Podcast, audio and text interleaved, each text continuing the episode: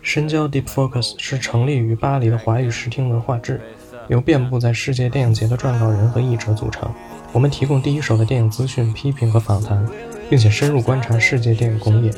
同时，我们也在中国以及世界各地组织线上和线下文化活动，致力于构建民影生态，捍卫批评精神，和读者在全世界一起看电影。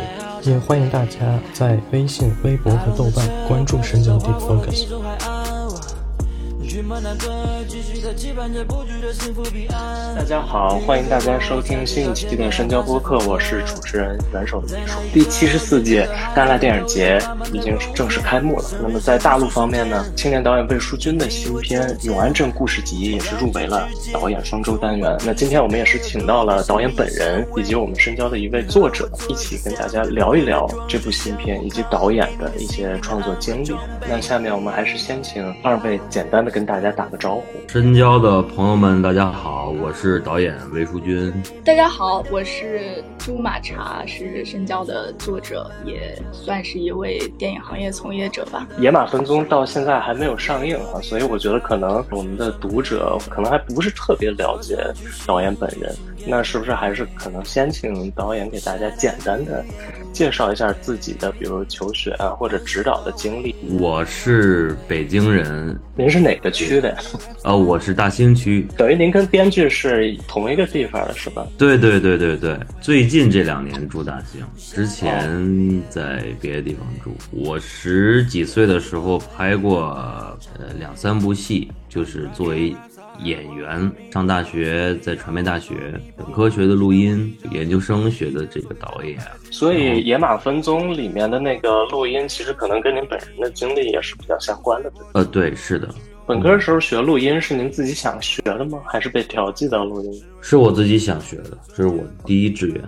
哦，为啥？第二志愿是播音主持。为什么会想学录音这个专业？那招生简章看的比较入迷吧。上面有一个图片，上面印了一个那个调音台，有一个师哥在上面一边戴耳机一边推推子，觉得挺挺对的感觉。那这个专业跟您的期待一一致的吗？那时候对专业没什么概念，对专业到底学什么，学完之后做什么，其实没概念。上大学之前就不太清楚的。那你觉得就是会是一种感觉像有落差吗？或者觉得就是你还是要干导演比较好？我会觉得有的时候有点被动吧。录音师的在日常的工作经验里面，有的时候你还是要去配合让步的东西比较多。虽然你也是很重要的创作的一部分，老师也是这样教导我们的，但是你在实际工作当中发现，并不是所有的情境下都能满足自己的那个创作想法。会有这种感受，所以您其实还是想表达一些自己的想法，对吧？对，你想更主动的输出嘛？这部片子的缘起是个什么呢？本来要筹备一个教育完整故事集》的电影，然后那部片子我康春雷写的，他自己完成的剧本，然后在筹备了一段时间之后，然后决决定不弄了，因为越筹备，我们对剧本的发展就都越不满意，然后就。想到了新的这个故事，所以我们就用几天时间把这个新的剧本写出来，拍的这个新的电影。所以剧本是 临时换的，是吧？对，可以这么说吧，在筹备的过程当中。那之前那个剧本大概是个什么样子？跟现在这个剧本有什么关系吗？之前的剧本它就是四段故事，然后是一个年代戏，它讲了以不同的年龄段的四组人物。大概描述了一个十几年、二十年前的一个小镇的样子，然后就是那种有点像寓言故事的那种风格吧，我觉得。嗯，那您当时为什么看上那个剧本了呢？我觉得首先他文学基础很好，而且我觉得写的也呃也还。挺有意思的，它看起来像那个第十一种孤独的那种感觉。还有一个很主要原因，我觉得它跟我自己写的剧本就特别不一样，然后也是一种这个也是一种吸引吧。我就想试一试，能不能把这种很很不像我的东西去拍出来。这个是在《野马分鬃》之后的事儿，是吗？对。那后来为什么又觉得就不太对了呢？我在按我的方法准备这部电影的时候，其实我就是在做具体化这样的一件事情。把原来很文学的、很抽象的东西落到实处，这个才是我筹备它的一个目的嘛。所以在这个过程中，就会涉及到对剧本的新的调整、添加。随着我们添加的东西越来越多，然后就发现我们好像在越努力，然后这个结果就越不如意，我们两个人就都越不满意。又不像原来的他的那个东西保留那么完整，然后我这边也感觉有点别扭，所以是因为这种原因吧。至少是在我现在的创作经验里面，我的创作方法里面。无法让它和我的这个方法统一在一起。那后来是怎么想到现在这样一个三段式的这样的一个故事呢？最初是春雷想到的第一段故事，然后我觉得挺有意思的，然后就我就想到了第二个，然后我们又共同想了第三个，共同写了第三个。相当于整个故事还是您和。呃，编剧老师一起编写的这么一个故事哈。对的，是的。那您的第一个电影就是那个《野马分鬃》，也是这个情况吗？那个因为最开始的剧本我自己写完一稿以后，我从我自己的经验里面出发，不太好去判断一个取舍问题，所以我希望再叫一个人进来帮我去看一看，他可能更客观的视角，帮我提供一些选择。那么一定程度上的，对那个编剧叫高林阳，他自己也做导演了，也会拿出一些他自己的经历、他的感受，结合我原来我的那些东西，我们一块儿去完成这个剧本。跟这一次的合作其实是不太一样，这次合作是说我们重新的编写一个故事，没有完全从自己的经验出发的。我有一个问题是，就比如说那写野马的时候。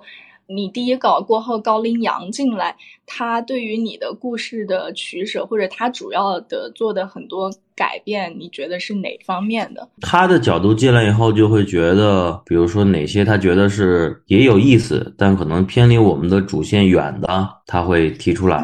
还有一部分工作也是我们共同完成的，就是我们会一场戏一场戏的对，一句台词一句台词去演练。那个时候在我家。还有我那个摄影师阿光，我们一起就是一场戏一场戏这样对，然后有的时候对的很舒服了，像试拍一样的过程。不是试拍，他就是在假设他在演练那场戏。呃，《演练少年》是您的第一部短片吗？应该说是第一部比较严肃创作的短片吧。其实这个片子我也有些好奇啊，因为他拍的是一个演变少年的事情，但是您又是一个又是一个北京人。您为什么会最最开始的就这样一个严肃的短片，会想到去拍一个延边的少年？我就是去那边旅游，然后看到那边的那个场景，想到了这个地方，对，看到这地方觉得挺有意思，就去拍。但是我也觉得，就是说你不可能是北京人，你就只能拍茶馆，拍王朔，是吧？啊啊啊！对，因为我觉得人都是类似的，人都有他的情感、精神状态，还有他周围的环境、周围的人。就这些东西描述出来组成的这个人的状态，所以我觉得这些东西是是不变的，无论是来自哪儿，而且有的时候你在不同的地方，它有点文化差异，还会有吸引。你说李安拍《理智与情感》不就这么来的吗？那比如说您会不会担心，就是在那个地方拍那样的一个空间，或者是一个自己并不是特别熟悉的地方，可能就是最开始就是旅游的时候吸引到您的这么一个地方，那您会不会担心就是？呃，没有办法去特别深入的呈现它，或者是最后拍出来这个东西会像一个外人拍出来的东西。这种担心倒不会有，但我理解你问问题的这个出发点。嗯，应该说，我觉得到一个陌生的环境，肯定还是需要做很多功课，关于不熟悉的生活，这个体验的补充肯定是必须的，包括一些有必要的采访，然后采风。这些是需要的。那比如像《永安镇故事集》，因为您拍的也是一个湖南的小镇嘛，也是经历了一些调查，或者是这种采风，或者是现场的那种生活观察嘛。因为其实这个剧本写出来也是很快的。我觉得采风就是，除非是特有目的性的，说今天我们去一个陌生的地方，啊，我们要这样采风，然后我们要了解太多我们不了解的东西，它的外貌。是什么样子？这个地理环境、自然生态是什么样的一个关系？除了这些情况下，通常我觉得你很难在短时间内去了解那么多东西。然后我觉得，其实主要就是你你你在看你身边的这些力所能及能看到的、观察到的。从这个延边少年我看下来哈，包括这个野马分鬃，还有这回的这个永安镇故事集，我觉得比较有意思的一点就是，就这三部电影可能对我来说有一个共同的主题，就是您一直在描绘这种他们可能有一些梦想，但是最终好像都没有办法去实现。在生活当中，可能有各种各样不如意的地方，然后最后可能从他这个梦里面跌落出来。我不知道您为什么会比较喜欢呈现这样的形象？我还真没想过这个问题。对，因为延边少年也是这样嘛，就是他比如想去一个想去哪儿，想去韩国啊，然后到了边境发现我操去不成啊。野马分鬃也是这样，就是最后都进监狱了，然后出来之后好像也是一事无成的样子，车也卖了。然后永安镇第，尤其是第一个故事，就是这三个主角或者这三组人物都面临一个共同的问题，就是他们可能会对生活有有某种期待，然后甚至看上去马上就要达成了，结果可能像第一个故事里突然来了那么一下子，他就完全就跌入到现实当中。这几个角色呢，他们就是可能在你角度看出了这样的共性吧，因为我觉得艺术作品里可能也不一定都那么多趾高气扬的角色。你看豆瓣上这两天我上豆瓣学习豆瓣，这豆瓣上的评论，你看大家分享的动态 有多少是接近我所说的你所说的刚才这些人的状态，有多少是趾高气昂的天天那样的？所以我觉得他他是有不自觉的吧。人生中如果你一直很亢奋，那是很奇怪的一件事情。就是越是认识自我，越是认识周遭的环境，越应该谨慎。越应该感受到一种无力感，然后当然不是说这个无力感导向一种消极的生活态度，但是这个东西你是清晰认识到的、清晰可控的，然后越来越意识到你能掌控的是极少数的一部分，对，所以就是难免会产生一点点这样的情绪哈，或者说有有有这些角色他在不同的情境下这种失落也好，或者说是。愿望呢没能达成也好，我觉得都很正常。呃，我看这个永安镇的时候，因为里面这个编剧本人他也提到啊，就是这个其实是一个生活的悲剧，或者说是契诃夫式的悲剧哈。这个是您写进去的吗？还是编剧写进去的？这是编剧写进去的，是康春雷老师写的。您有读过就是契诃夫的作品，或者说比较认同的他的作品？我在认识他之前，就是很小的时候读过契诃夫，认识他之后。他送给了我一些书，他的舞台剧啊、三姐妹啊什么的，然后他也给我讲很多。因为春雷本身是一个文学基础很好的人，经常就是掉书袋般的去引述一些名言，所以我跟他这个接触的过程中，也对他所描述的这种契诃夫式的悲剧更有认同感吧。而且他原剧本里面就有这样的意思啊，就是没没拍出来的那个剧对原剧本的对。第四段故事就是樱桃园，对，那个剧那什么，对我我我好像还没有生活过，但我已经要死了。他引述到了这本书，然后也用上了里面的话，然后跟情节有所结合。其实我觉得第三段很有意思，因为就是导演和这个编剧在讨论。呃，关于这个电影，关于这个生活的时候，其实看上去可能跟第一部分和第二部分是稍微有一点跳脱的，因为第一部分、第二部分可能相对来说还是比较生活化，然后第三部分就是狂，就是输出一些就是这种理论上的东西或者特别形而上的东西。呃，我不知道，就是这一部分的剧本创作是您还是春雷老师？这块我们俩基本上是握着一根笔写完的，你一句我一句，我一句你一句这样。讨论写，讨论写。呃，所以您二位在平时的，就比如说在这个剧本编写过程当中，或者生活过程当中，也会有类似的讨论。我们文质彬彬一些，不会像 电影里面那样，就是不打架，是吧？对，不动手啊，不骂人，不脱裤子，不脱裤子。有很多话在生活中，就是我们真实的那个情况下，我们就自我消化了，或者这个情绪内卷了。但是在剧本里面的时候，为了这个这个戏剧，可能有的时候戏剧性更强一点，我们会让它再生发出来一点，再说出来，表达出来，直接输出，两个人对冲的东西更多。而且这个其实编剧跟导演不是我们两个人，他们像影子一样从我们出发，从我们而起，因我们而起。但是我们在写他的时候就已经很清楚说，这个编剧虽然即使他叫春雷，甚至还是康春雷来演，但是他是这个角色了，他已经不是你了。呃，这个戏里反映出来的矛盾，并不是你们两个人的矛盾，不然就根本不可能拍成这个戏。是的，怎么会达成共识呢？应该是在语文这永远无法开机才对。最奇妙的，恰恰就是你两个人可能在某些地方达成了非常一致的共识，才会有这样一个东西诞生。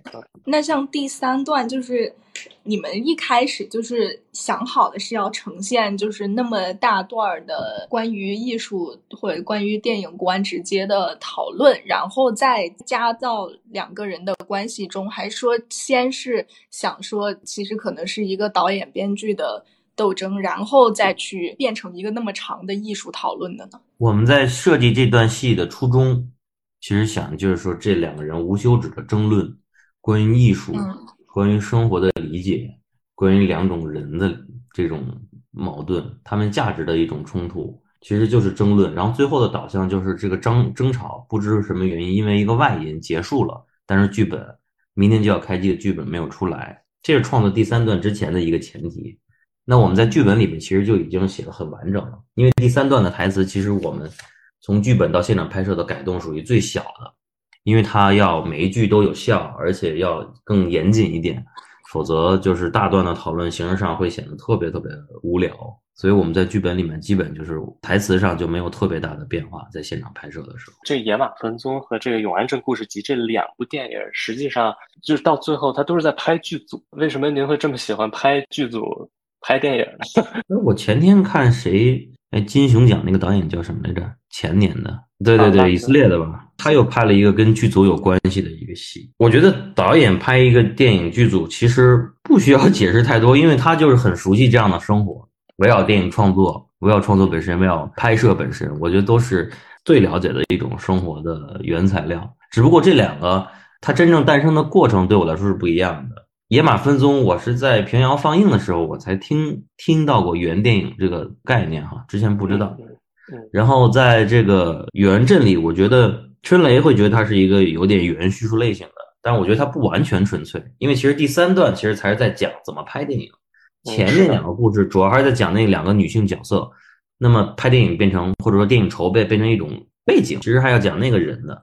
所以我觉得只有第三段还是跟创作最最相关、最紧密的那一部分。其实，在之前的电影里面，好像也讲一个电影去筹备的，好像没有那么那么常见。所以我也想说，这可能也是一个有趣的点吧。您在这个电影里其实也是，就尤其是第三部分的，也是大段谈论，就是关于电影是是什么东西，或者怎么样，什么样才叫好电影啊，包括艺术啊之类的。其实我比较好奇，就是您在这方面会有一些，就是您您的观影经历，或者说比如说看书的一些经历都有什么，就会让您有这样的思考。我一六年才开始看这个所谓的艺术电影、作者电影的。东西之前呢？之前呢，就是高中的时候偶尔看过那种特别特别经典的，比如什么《放牛班的春天》呀，什么《教父》啊。但是那个时候都是买的盗版碟那种，而且就是别人给我的，然后我看，但是就是没有谈到说对电影有多热爱，但是能看进去啊。我觉得那时候能看完《教父》一二就 OK。我现在想想挺奇怪，那个时候还能看进去那，因为本来当一个黑帮片看，以为那种。开枪的那种，咚咚咚，对，它也有咚咚咚，但是跟你想象的不一样，它不是港片那种。然后高中，高中就是这样。大学以后，我们学校有好多选修课，讲西方电影的，欧洲电影、美国电影都有。所以那时候开始大量看那个豆瓣儿什么二百五十名之类的，IMDB 就那些最经典的这些美国片。然后昆汀、盖里奇这些，奉俊昊啊。然后一五年、一四年的时候。看了有差不多一年多两年的那个韩国片儿，那个时候对韩国的类型片特别感兴趣，那时候才开始看那些老男孩啊，还有什么黄海啊、罗洪镇那些。嗯嗯，一六年开始看欧洲电影，作者电影，然后看最早看的是达内，然后蒙吉，然后后来我就发现这两个人有关系，这两人有关系，然后他们都是在这个戛纳电影节的。然后我就看看看戛纳电影节这些近几年得过奖的作品，金棕榈的这些，然后什么双金棕榈的这些，然后所谓有名的导演，这样慢慢才积累了自己这个看片的那样一个经验。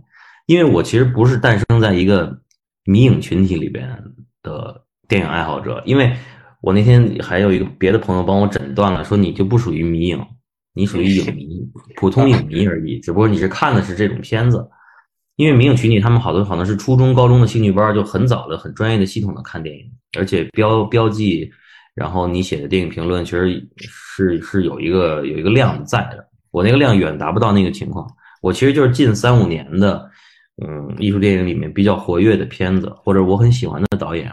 可能我会看看他过去的片子，那么有一些已经很著名的大师级的，但是可能很老的片子，我如果看了一次很受挫，就是如果没看明白，或者是很难消化它，我后面也也也一般就不会再去看了。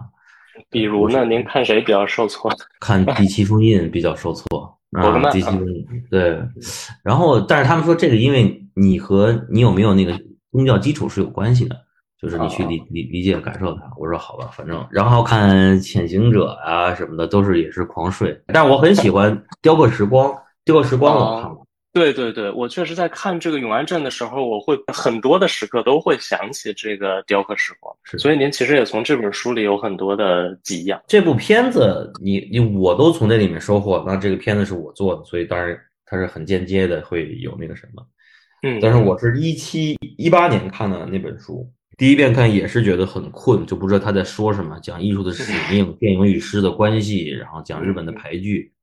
嗯啊，我在想说听那听听这个导演说怎么拍电影，一直在讲这个东西，不明白。有一段时间经历之后，我再回头看那个书，哦，突然再发现，逐渐要开始想的问题，他已经给出了他的见解，很系统的、很全面的。所以那个时候觉得他像一个词典一样，像一个名词解释的词典一样。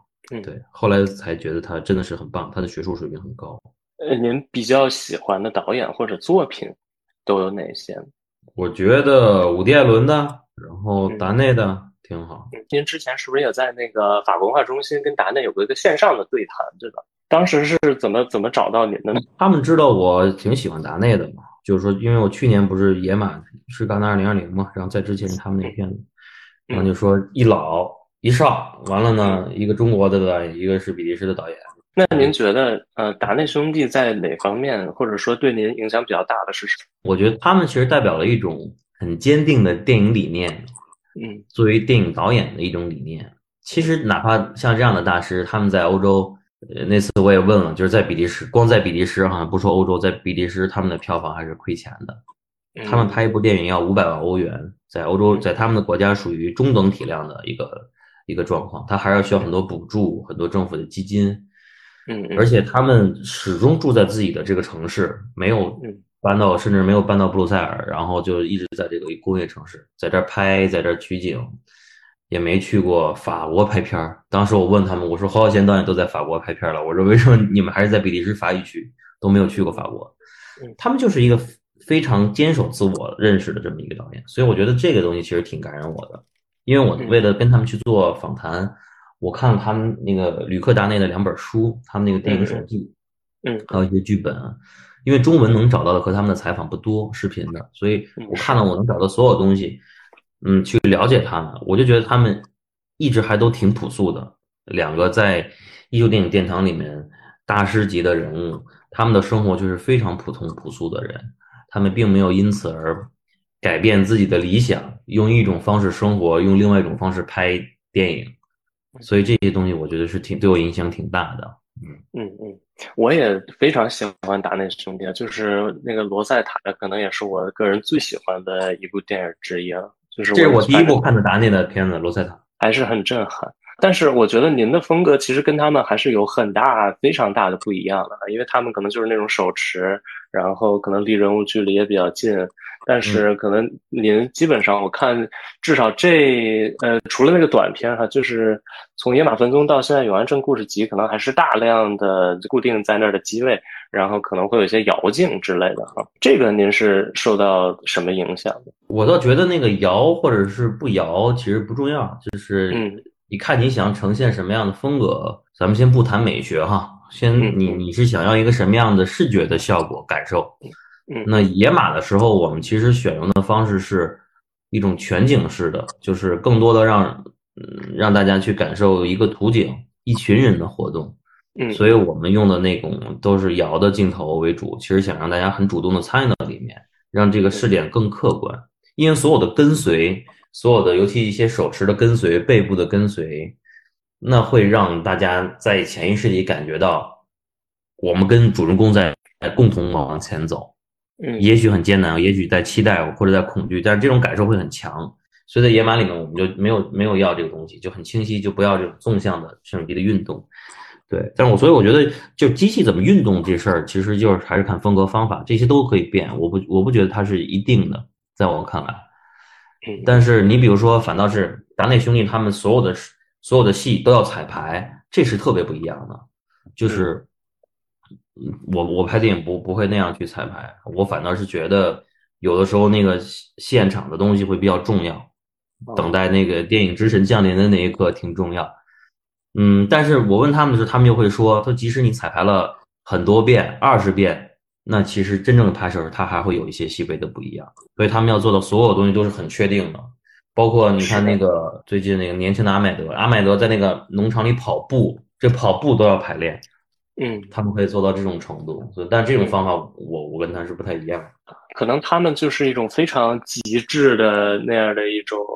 方法就是看似特别自然，但其实又是特别特别讲求结构，然后讲求排练、讲究精细度这样的一种作品。我会觉得，可能您的片子跟确实可能跟侯孝贤会有一些相似的地方。您受到侯孝贤什么样的影响？我觉得看侯导的东西，就是经常能感受到一种一种悲天悯人的视角，一种情感高度，是有那种感受。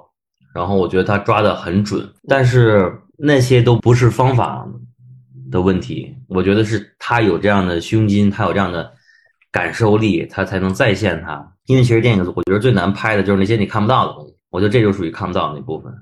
所以他他会给我觉得像一个每次看他的东西就常看常新吧，就是每次感受都是又有提升，不会因为说我了解了这样的故事，我知道待会儿他要去那儿，所以降低了我第二次的观影的感受。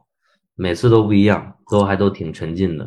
嗯，我不知道从你的角度，你看他们，你你觉得相似点在哪里呢？其实我看的时候，我会有很多很多联想。相似点就是在于，首先第一就是演员，呃，就我觉得在华语电影当中吧，其实真的就说演员演的自然的，就是 真的不多，真的很少啊。但我觉得您的片子特别有意思的一点，就是从第一部长片，就是从《野马分鬃》开始，演员就非常非常的自然。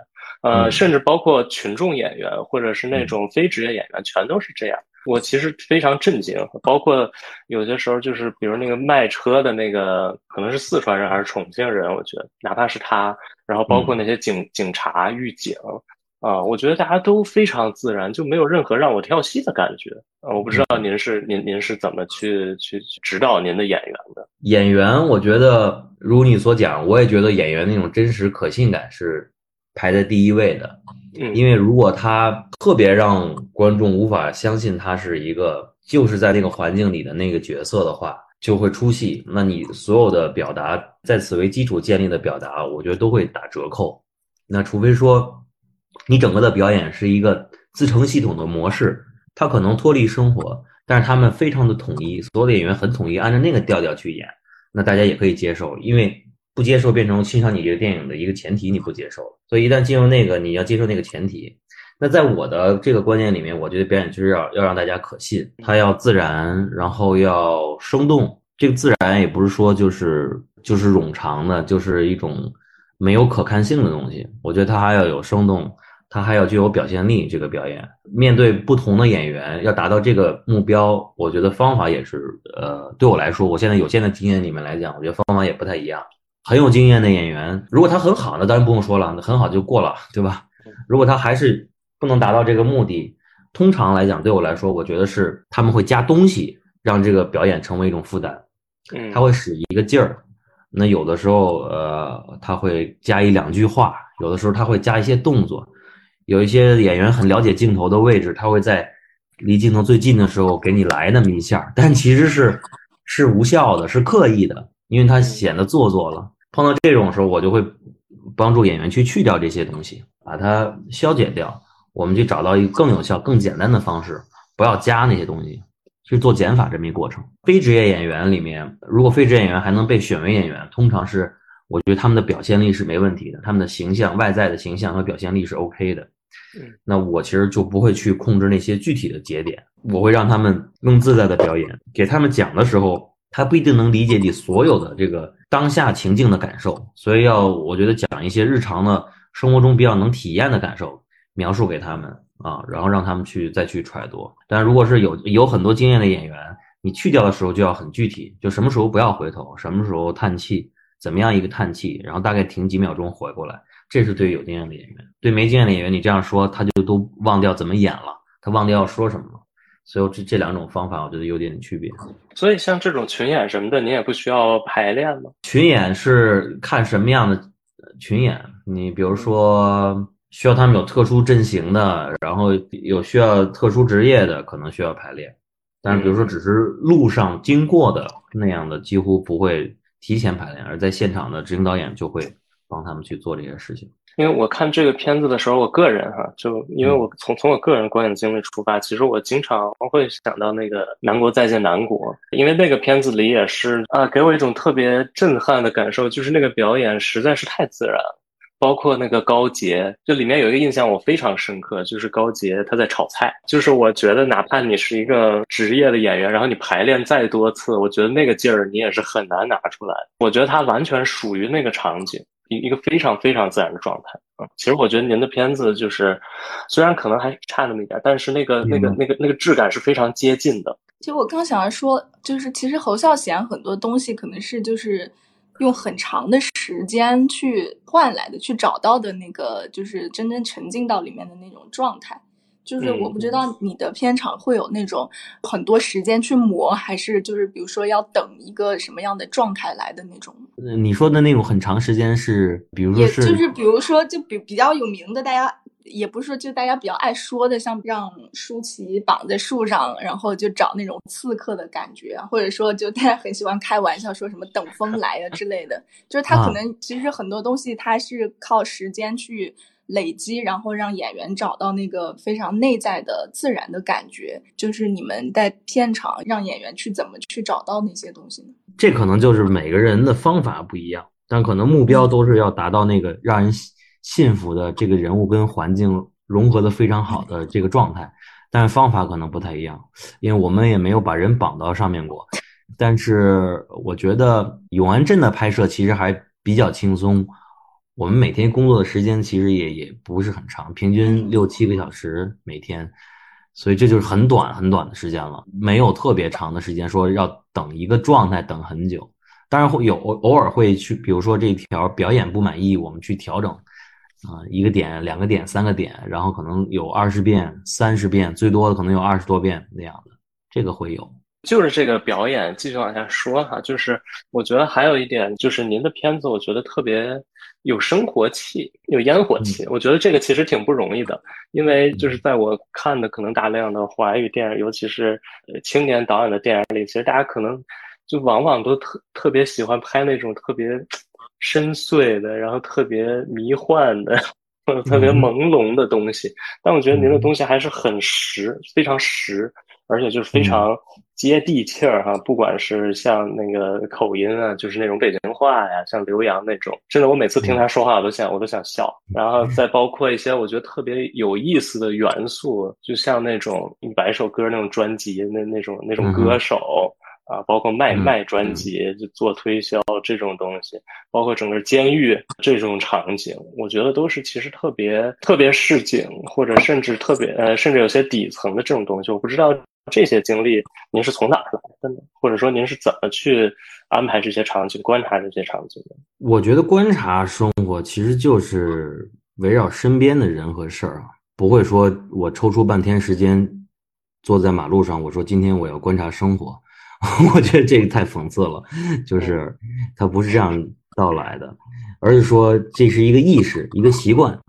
嗯，那我其实有了解身边人和事儿的习惯，而且在心里面会。呃，推测他们的演变过程，然后以这样的方式来验证对人的行动判断是否是准确的。就像有的时候读牌一样，你根据打法去读到他手里的什么牌，你并没有看到那个牌。我觉得这个是我观察人生活里面的一个一个经常有的一个习惯吧。但有的时候他不，通常来讲，他不是在说我有一个什么样的角色，所以我现在要观察一个那样的一个角色的人，就不是这种。因为那种观察，我觉得就太表面上了。比如说，你要拍个屠夫，你去菜市场看几个屠夫，看一天、两天、三天、一个礼拜，就你能抓到的共性，那就是很外在的，它不是具体这个人的。你要抓这个人的，你还是要看他的情感、精神状态是什么样子，他跟周遭的人和环境什么样子。那这个东西其实就是在身边人其实就能解决的这么一个过程。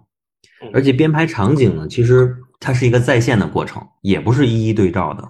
不可能说我我戏里有的场景，我在生活中都有一个很具体的那一个场景，我来去参照它，所以这是一个怎么说融合又打碎的过程，然后根据找到的场景随机生发出来的。那比如像《永安镇故事集》里面第一个故事里那个老板娘，她也是就是现实生活当中您观察到的那个，对我们都注意到她了，她会显得跟环境没那么搭调，因为环境其实很旧，但是她很新。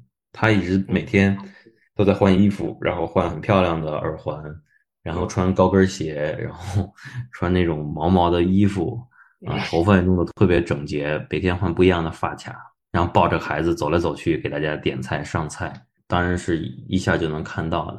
那这个困境呢？这就是我们一厢情愿的推导了，因为不可能我们在点菜的时候看到他的困境，这种不可能在点菜的时候看到他的婆婆训斥他，这是没有的。他们表现是非常和谐的，但我们可以想象到一个年轻的妈妈，她生完孩子之后，这个过程里面，其实这名女性她经历的是一个巨大的心理变化、生理变化，还有一种情感变化。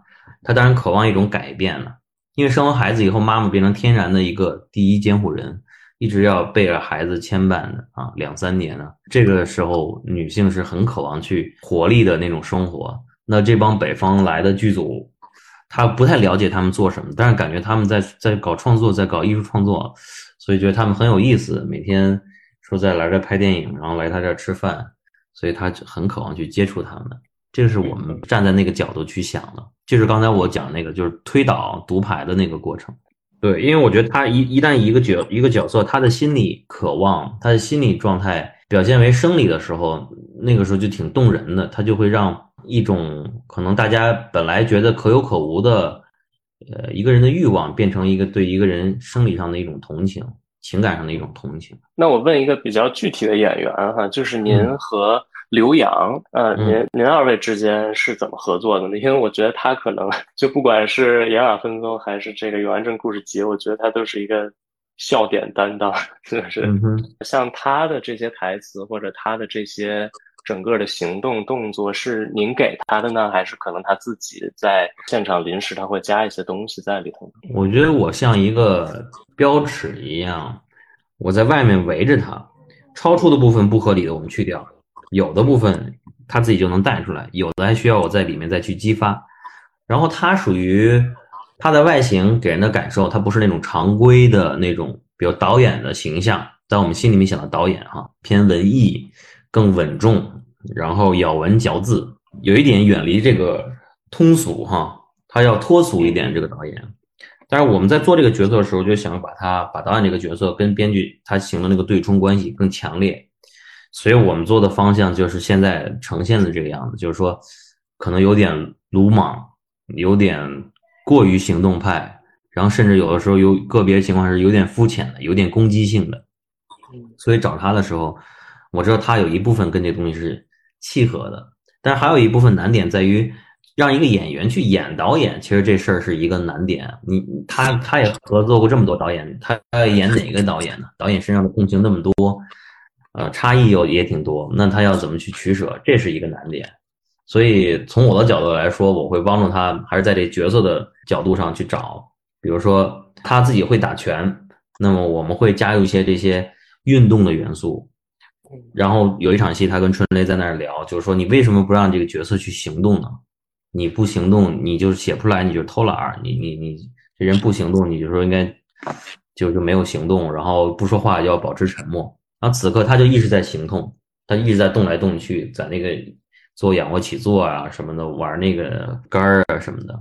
对，这些东西都是，嗯，根据他的特质来加的。那如果是另外一个外貌、一个状况的导演，可能我们要换一种方法，这可能就不奏效了。包括最后他们吵架的时候，最后在花园里面真的急眼了，他真的就是打了几下，那也是现场加的。这个演员实际上是你写完剧本之后才选的吗？对的，是的。嗯，然后他再往这个剧本上靠哈，并不是说先找这个演员，然后给他量身定制一个角色。对，因为我一直觉得他导演这这这个角色有点喜剧性，但魏导演否认了这个喜剧性，他觉得，那我想其实也有可能是演员本身的那个他自己有一个气质是这样带进来的。但这个嘻哈的这个气质其实是导演自己的，对吗？对，是我，但是只是还是刚才那个话，他以我作为起点嘛，他是当了一个元素去用的，嗯，这里面并没有说展示他多迷恋这个事儿，但是一个如此有攻击性、如此呃有的时候有点粗鲁的人，然后他喜欢嘻哈，我觉得也也没有什么违和感，是很像的。而且当他跟编剧说：“你听见了吗？这就是我，你得理解我，进入我，感受我。”这就是我，然后那边再放一个飞踹，所以我觉得对很合适。嗯嗯嗯，您是什么时候开始喜欢这种音乐的？零六年，我觉得是那个时候青春期，总有一种要我总有一种要标新立异的感觉。嗯，其实也不是说一定要多喜欢那个东西，但只要它足够不一样，我觉得就感到很快乐。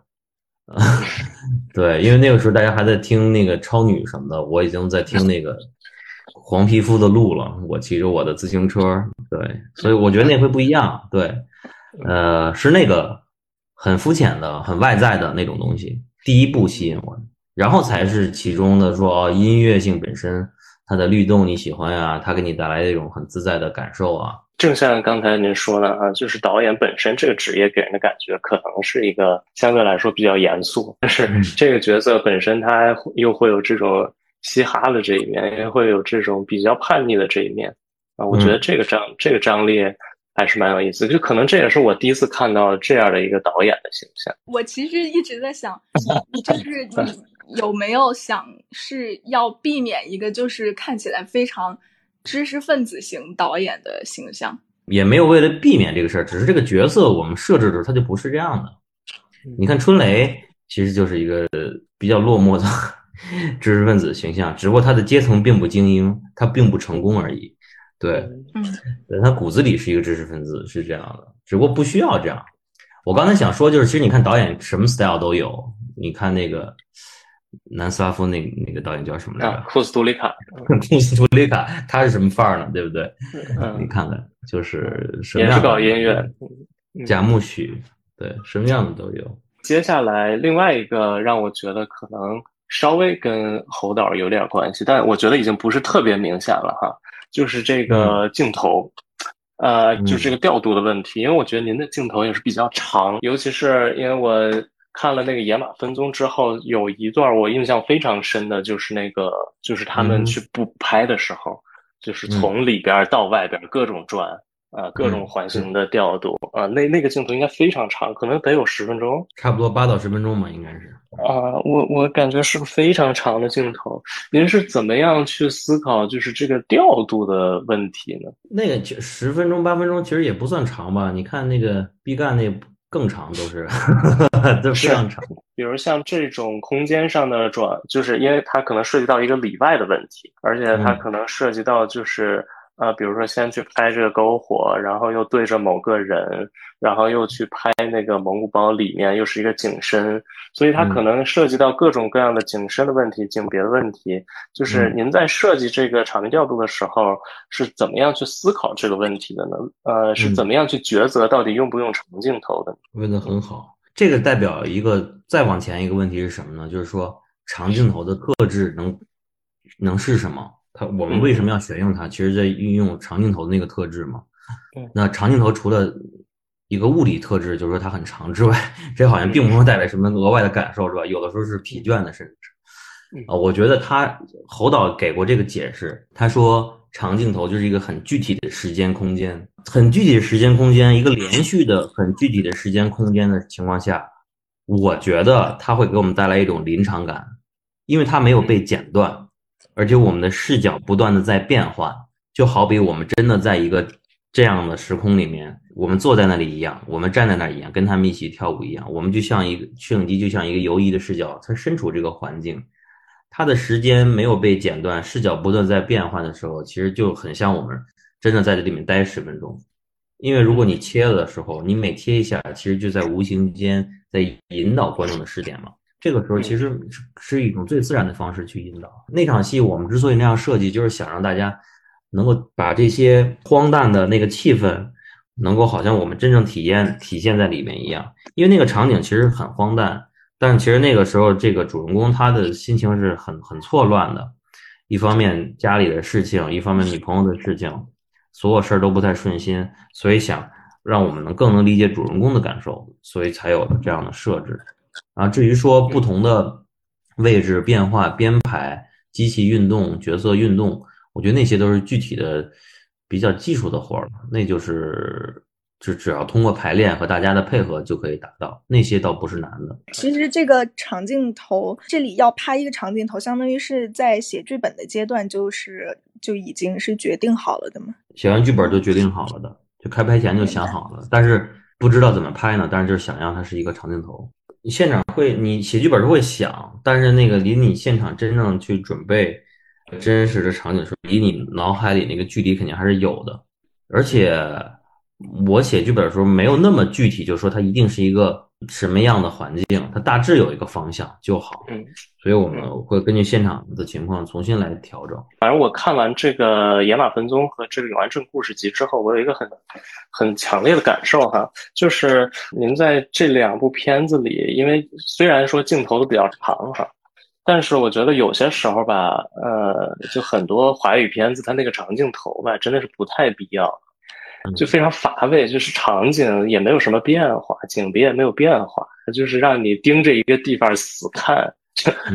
但您的片子可能在一个镜头里会做出很多很多变化，不管是呃景别上的、色彩上的，有些时候甚至是，比如说呃，它会有一个摇镜，然后我我印象里就是永安镇会有很多这样的镜头，比如说它从左边摇到右边，左边可能会是一个偏蓝的，然后到右边可能会是一个比较暖色的。就是会有各种各样的这样的变化在里面，我不知道，就是您在写剧本的时候，或者说就是您在就是组织这个电影的时候，您首先思考的是是是什么样的东西呢？我首先想的还是人物吧，嗯，我觉得人物弄准了，其实你左边到右边没有那个冷暖变化，大家也能看进去，它也不是那么的影响很核心的东西。我觉得表演演员还有这个戏其实是最重要的，嗯，怎么拍我觉得是次要，它是一种怎么说呢？我觉得是懂电影人看电影的一种趣味而已，它的加分其实是有限的。嗯，我觉得最核心的还是表演、剧本这些东西。摄影机呢，其实你你我们想一些片子啊，当然不是全部的片子，特别依赖形式感的片子当然不可以。很多片子如果你换一种拍法，可能也 OK。可能不是九十九分，可能是九十五分，可能也 OK。对，但我觉得不是只有一个标准的拍法。您在这个片子里，包括那个永安镇，还有野马分鬃里，其实呃都提到了一些导演或者电影的名字啊。可能永安镇里尤其多，因为每一个章节都是这些电影名字组成的。像什么冥王星时刻看起来很美，包括可能到最后一段，您还会提就是什么今天已经是什么。在永安的最后一个夜晚，对对，会有各种各样这样的电影名我不知道这个是一个什么什么原因呢？为什么会想到用这些电影名来组接这样一个电影？我其实单纯的就觉得这个名字不错，就是你比如说前两个吧，这个独自等待跟那个呃看上去很美，其实跟那个这两个人的故事是很相关的。啊，我觉得名字起得好，然后我们就要不然你不也就 Chapter One 嘛，就是一样的。换个有趣点名字其实更好。第三个呢，它跟创作有点关系，也在讲一个创作的一个临界点那么一个状态。那个还跟内容稍微有点关系，但也没有再格外的延伸了。对我只是觉得这是比较有趣一点。嗯，提别的名字，《永安最后的夜晚》了，就是觉得好玩啊。你这样说就是，比如说像你们就会笑啊，就好玩。我没有觉得它有什么格外的说更多的意义，其实倒没有什么了。但是你放的，就我粗浅一点讲，梗也好，或者是说就是这样直接引用的名字也好，其实都是华语电影。我当时看的时候就觉得有点神奇，其实其实也都是京味儿电影。一看独自等待，然后。然后画面出来是湖南的一个小镇，就会觉得还挺神奇的。然后包括中间那个人还有个在学张艺谋电影里面的啊，我靠，那个啊，那个我真的印象非常深刻，就我真的觉得他演的非常好。对，然后就其实是就是有一种也是全是华语电影的一种集合，都是为了华语电影，因为我觉得其实它是一种趣味了，就是包括就模仿的那个。他在他当然前提是说他们都不会给电影的桥段去减分，我觉得都不至于，甚至有的时候是加分啊。我觉得是这种情况下，就是我我没把它看的特别严肃的一个事儿。对，你比如说那那个老板他在模仿那个有话好好说那个段落的时候，有一上来你们会不知道他是在干嘛，这是哪儿，这是谁，这是新的故事。我觉得他提供了这样的一种趣味吧。那一段也是最开始就写在剧本里的吗？对，最开始就写在剧本里的。是因为我之前先见过那个演员，然后，呃，那个演员叫罗康，罗康老师，他呃模仿能力很好，然后他给我模仿了《让子弹飞》吧，什么站着也把钱挣了，什么之类的，真饭，特别好玩。然后我就问他会不会这段，然后他就说他练一下，然后后来就练的还挺好嘛，所以我就说那就来吧，因为这段我觉得更跟我的片子更搭调一点。可能对您来说仅仅是一个好玩啊，但是可能从我的角度来看，就是它可能也建立了一些比较有趣的连接哈，可能跟之前的中国的电影，包括可能跟当下的中国电影也会有这种连接。其实我觉得还是，呃，虽然说是好玩，但其实也是对我来说是一个蛮大胆的举动。因为可能其实大家在拍电影的时候，就对这种东西真的是避之不及。就是我我为什么要提到别人的电影，可能会有这样的想法，但其实这个还是蛮，就对我来说还是蛮，就反其道而行之的一个东西。就是我就要提，而且就是用一种比较戏谑的方式来提它。它就反而让其实它确实给了这个电影其实很轻松的气质，就是这个片子其实。整体上给我的感觉都是大胆的，尤其是到了第三部分，因为我也确实觉得，就是在华语电影当中，啊，不管是直接在影片当中去谈论电影到底是什么这个问题的，还是说就是大段的这样的，就是这种形而上的，或者说有接近本体论的这这种讨论，我觉得都是非常少见。我觉得可能大家都都很害怕露怯。嗯，就是哎呀，我万一拍出来不行，又怎怎么办呢？反正我觉得大家会有这种恐惧哈。但其实这个片子给我的一个感觉，就真的确实还是很大胆。因为电影就是提供这样一种作用嘛，就是我们聊聊起它的时候，我们交流它，你总要 跟大家有点连接吧，对吧？嗯，你不能只跟湖南人连接，不能只跟编剧导演连接，要跟所有的对电影感兴趣的连接。而且它这个电影里面充满了电影元素。包括制片人，对吧？包括演员，然后包括提到的片子，然后我们用到的，呃，篇章的名字，表演的桥段，对，其实都是怎么说？我觉得都跟都跟电影本身没有脱离的特别远，所以把这些元素归拢到一起的时候，我觉得它会形成一个讨论。包括我们还找了那么多导演过来演，其实都是关于电影的。给我印象比较深的是那个影评人的那个角色，可能稍微有一点调侃他的意思哈。但是我觉得他有一句话，虽虽然是在调侃他，但我觉得可能他有一句话说的还是比较对，就是电影它就像这部电影本身，它就会有这样一种记录当下的一个功能。所谓就是那个影评人说个书写当代什么，我当时听听他说还说挺好的，虽然确实都是大词儿。那都是我们我写的，然后写的时候就觉得说。都挺正确的哈，但是我一想这场戏的作用，它就要起到一种消解他们俩之间，让他们俩关系更近嘛。导演夹在中间，编剧跟他他们产生 beef，然后他们关系下一步才会走进更好一点。所以那个 那个人说的话虽然都是没什么太大问题，然后但是还会产生那种讽刺的感受。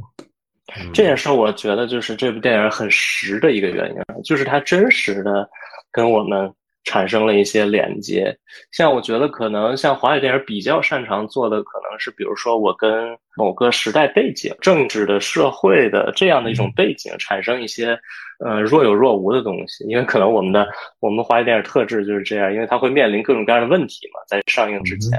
所以他又不敢做的很实，就是经常给你来一些虚头巴脑的、有的没的，就是那种东西。但我觉得您的电影里就是往往会有这样一些东西，真实的，嗯跟这个观众产生一些连接啊，还是挺有意思的。包括可能像《野马分鬃》里的那个洪尚秀。对，一直在提洪尚秀，而且最后就是那个导演看那个监视器的时候，就非常深情的说：“你拍的太洪尚秀。”但我觉得可能完全不是。嗯，是是，他的理解是他的理解就是那样的嘛，那个角色理解就是那样。我们写这个剧本的时候也会很好笑，就觉得，其实写完他就觉得很好笑。黄秀是看似那个技法最容易你可以模仿的，对吧？是就是你把镜头推上去，对，然后看着她，一个女性。就是这样的嘛，就是他看上去最容易被模仿的，而且确实很多不太成熟的年轻的这个创作者，包括我，我们其实都是这个阶段过来的，所以我觉得是很很可以理解的，对吧？你比如说你要模仿模仿一个更复杂的导演，那你你你身边的条件不具备哈。但是洪尚秀好像我们唾手可得，然后说几句他的经典语录，我们就好像跟他站在一个肩膀上了那种感觉。嗯嗯，您会经常看他的电影吗？很喜欢他，拍的不错，挺好的。哪个印象比较深？之后，然后之前的那些什么在异国，然后我们我们什么西上西云西叫什么？我们什么？我们 上西？对对对，我经常记这名儿很混乱。对，你的电影里面还是会就是可能非常不同，但是又脏炮相同的一个共同点是，其实就有很多人物是。导演啊，或者是电影行业中的人，其实可能这这是唯一当时让我想到洪尚秀的点。但其实他的导演或者就是其实就是非常典型的那种比较知识分子型的导演。我跟你说，康春雷换一身衣服，做一个发型，他就是那个叫什么？哦，全海啸是吗？对，全海啸。我跟你说，康春雷，他的头也是花白的，你知道吗？然后做个造型就是那样。啊，那个眼睛也有点像。对啊。鼻子也有点像，确实是，而且有一种真的太好了，就是当时让我觉得，对他不错。我们看他的时候，看他说那台词的时候，就觉得特别好。可能就是因为他在写这个剧本的时候，也会带入一些自己的东西嘛，所以我觉得可能跟这个也有关系。既然我们说到这个，就是这个编剧的这个问题哈，那我觉得就可以继续往下稍微说两嘴，就是因为您的电影里也经常有这种。呃，就电影行业里的人，包括您刚才说到有什么制片人啊、导演啊、编剧啊都有，然后包括像《野马分鬃》，它本身就是一个呃主角，就是一个录音师，是一个录音指导，但是可能往往他们在一个剧组当中充当的角色又不是特别核心的那个地位，甚至有些时候就是，比如我印象很深，在那个《野马分鬃》里，那个摄影指导就是非常就非常不鸟他。就他说安静要录音了，然后那边人家就还在说，最后就打起来了，啊就会有这样的段落出现。就其实可能他们都是一个比较怎么讲不不受关注的一个状态哈。所以我我就是关注弱势群体。对对，就是就您的片子里经常会有这种，而且就是反过来把他们当成主角。我不知道这个有呃有什么想法在里头。坦白点说，我觉得。哎呀，什么人不能成为电影的主角呢？其实都可以，对吧？其实都可以，而且我们不一定要拍每一个行业都要拍老板吧？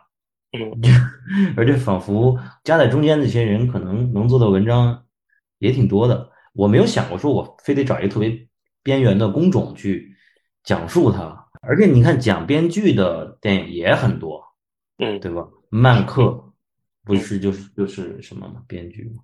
因为这些我觉得都是围绕在。导演身边最熟悉的这些人物，还有他们的身份，大腕儿，对吧？不是都讲的是这个？看这个片子的时候，我有些时候会想起一个片子，叫《君臣仁子，小命呜呼》。这个片子是一个那个威尼斯的一个阿姆雷特，就是里面对对对，好人物那个是吧？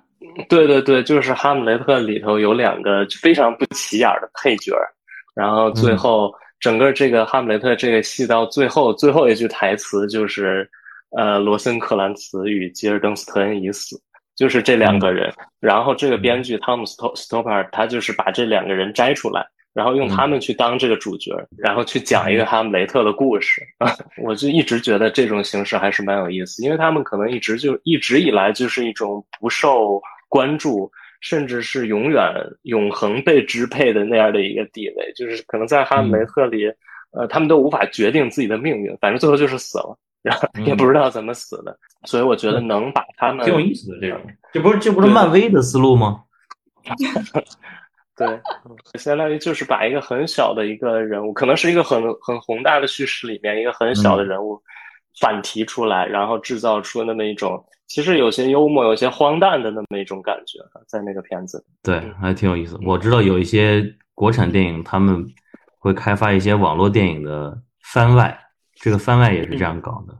对，也是 主角身边的小角色，然后根据他，然后有点相同的背景，但是重新讲新的故事，从他的视角。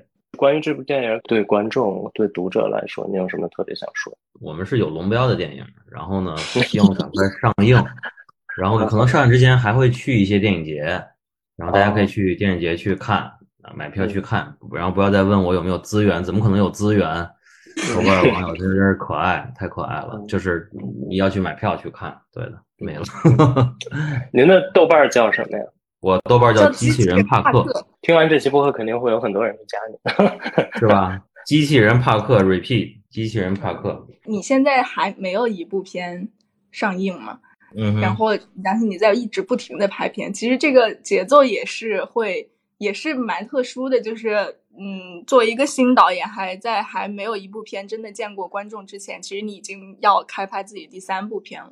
我其实就想知道你对你。的片的接受的信心啊，或者是怎么样去不断的往下拍，但是还没有，就是会不会担心自己的片还没有见过观众这件事情？我我还是期待它供应吧，但是这个供应的速度其实不由我来决定，对吧？你明白我意思吧？对我其实已经完成了我的作为导演来说我的工作，全部的工作已经做完了。那上映其实有片方的计划，各种考量。我都尊重，但是呢，还是希望能早点让他们去跟观众见面。至于信心，我觉得电影其实会选择自己的观众，观众也会选择自己喜欢的电影，对吧？你说我买了三十九块钱一张票，看完《野马分鬃》，我不喜欢，你不喜欢就不喜欢呗，不喜欢就差评嘛，对吧？你喜欢呢，他就喜欢，他就会推荐给他的好朋友。好朋友也可能会过来看，所以我觉得就是他真实的发展的过程，其实也就这样一个过程，就是他会慢慢找到喜欢他的人，不喜欢的人都会找到，所以是一个双向选择的过程。对我来说没有什么，我只是把我真实的，尽可能把我当下真实的那种认识拿出来，我真实的感受拿出来，其实就就好了。因为如果你要是你在为为为谁拍电影，为多少人拍电影，每个人众口难调，我觉得没法那样去想。呃，我在最后提一句哈，完全作为一个影迷来说，我看您的电影就是我特别期待，或者说。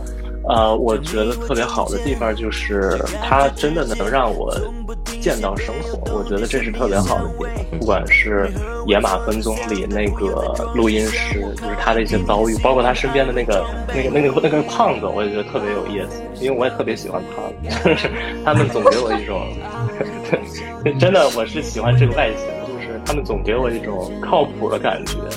嗯，而且就是我觉得人与人之间的那个某种忠诚是很必要的，对我来说，嗯，就是您的片子最打动我的其实是那种生活的质感，啊，我特别特别作为一个影迷，我是特别希望这个东西能够被观众见到，同时我也是特别希望就是你在您的作品里能够一直见到的东西。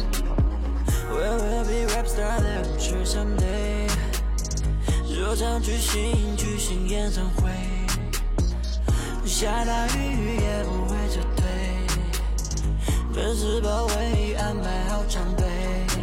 I'm rap star rap star，everyone love me，不可思议，要爱上 me，泡沫密集，但我一招制敌，提前锁定下张白金专辑。不用对我好奇，我没有什么秘密。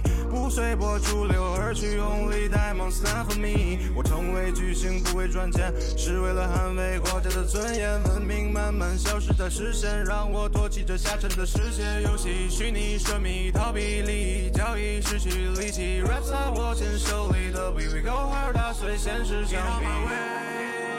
All the fakers 都得 fake get on my way，All the haters 都被追，Maybe one day。也许有钱，也许很多，买辆跑车，颜色我把本选的继续录歌。